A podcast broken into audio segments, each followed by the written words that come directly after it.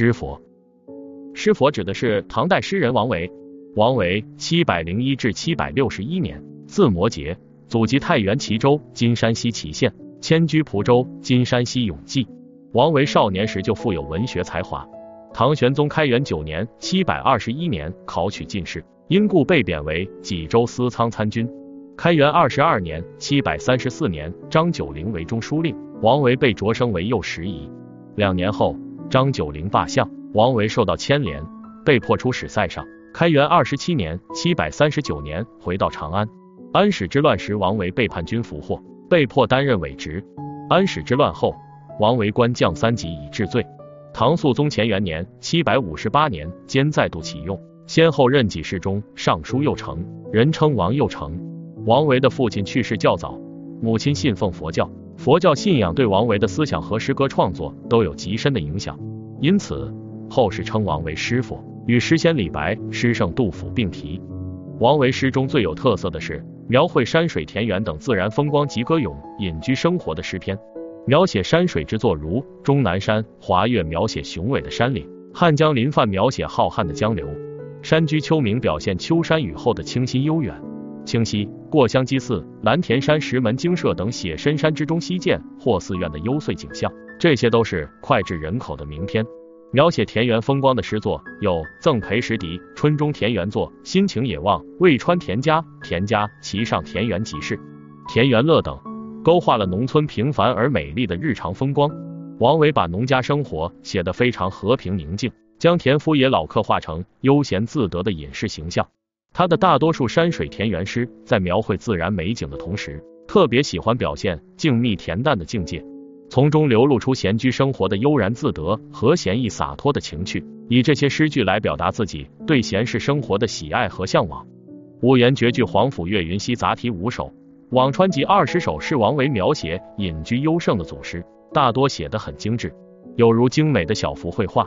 这些描写隐居生活的诗篇也常有出色的写景片段，如《韦侍郎出居》中的闲花满岩谷，瀑水映山松；《辋川闲居赠裴秀才笛》中的渡头余落日。墟里上孤烟，基于辋川庄作中的漠漠水田飞白鹭，阴阴夏木转黄鹂等，描绘出了山林田园间种种动人的风景和画面。有些作品气象萧索，幽寂冷清，表现了诗人对现实的淡漠，甚至流露出禅学寂灭的思想情绪。他自己也说：“以物寄为乐，此生闲有余。”范复釜山僧，明代胡应麟说王维的诗读之身世两忘，万念皆记诗叟。证明了禅学思想对王维创作有很深的影响。王维不但有卓越的文学才能，而且是出色的画家，还擅长音乐。深湛的艺术修养，对于自然的爱好和长期山林生活的经历，使他对自然美景具有敏锐、独特、细致入微的感受。因此，他笔下的山水景物特别富有神韵，常常是稍事渲染就能达到深长悠远的意境，极有画意，耐人寻味。他写景时，不仅色彩映衬鲜明而优美，而且动静结合，尤其善于细致的表现自然界的光色和音响的变化。如《声喧乱石中，色静深松里清晰，泉声燕微时，日色冷青松过香积寺。苏轼曾说：“为摩诘之诗，诗中有画；观摩诘之画，画中有诗。”东坡提拔书摩诘《蓝田烟雨图》，王维描绘自然风景的高度成就，使他在盛唐诗坛上独树一帜。成为山水田园派的重要代表人物。除了山水田园诗，王维在其他方面也有不少出色的诗篇。以军旅河边塞生活为题材的《从军行》《陇西行》《雁支行》《观猎》《使至塞上出塞作》等，场面壮阔，都很有气势。《陇头吟》《老将行》抒发了将军有功不赏的悲哀，《沂门歌》歌咏历史人物的侠义精神，《少年行四首》表现游侠的勇敢豪放，形象鲜明，笔墨酣畅。另外，送别、赠送亲友、寄行之类的作品也很有特色，如送别、相思、九月九日忆山东兄弟、送元二使安西等，感情真挚，语言明朗自然，没有雕饰的痕迹，具有淳朴深厚之美。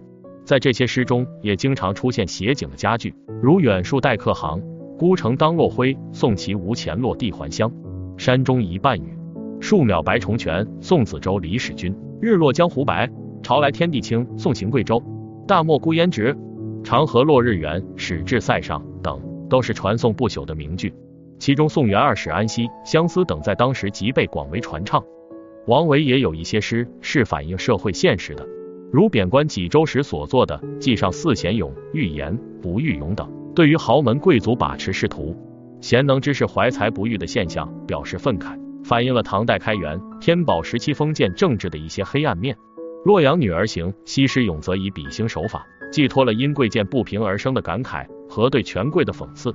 还有书写妇女痛苦命运的《西夫人》《班婕妤》等，哀婉深沉。这类诗都具有一定的社会的意义。王维的创作才能是多方面的，他的五言律诗和五言、七言绝句造诣最高。他写景时常用五律和五绝的形式，篇幅短小，语言精美，音节较为舒缓，与幽静的山水和诗人恬淡闲适的心情相互呼应，相得益彰。他的绝句感情真挚，语言自然，不是雕琢，可与李白、王昌龄的绝句媲美，代表了盛唐绝句的最高成就。被唐代宗誉为天下文宗，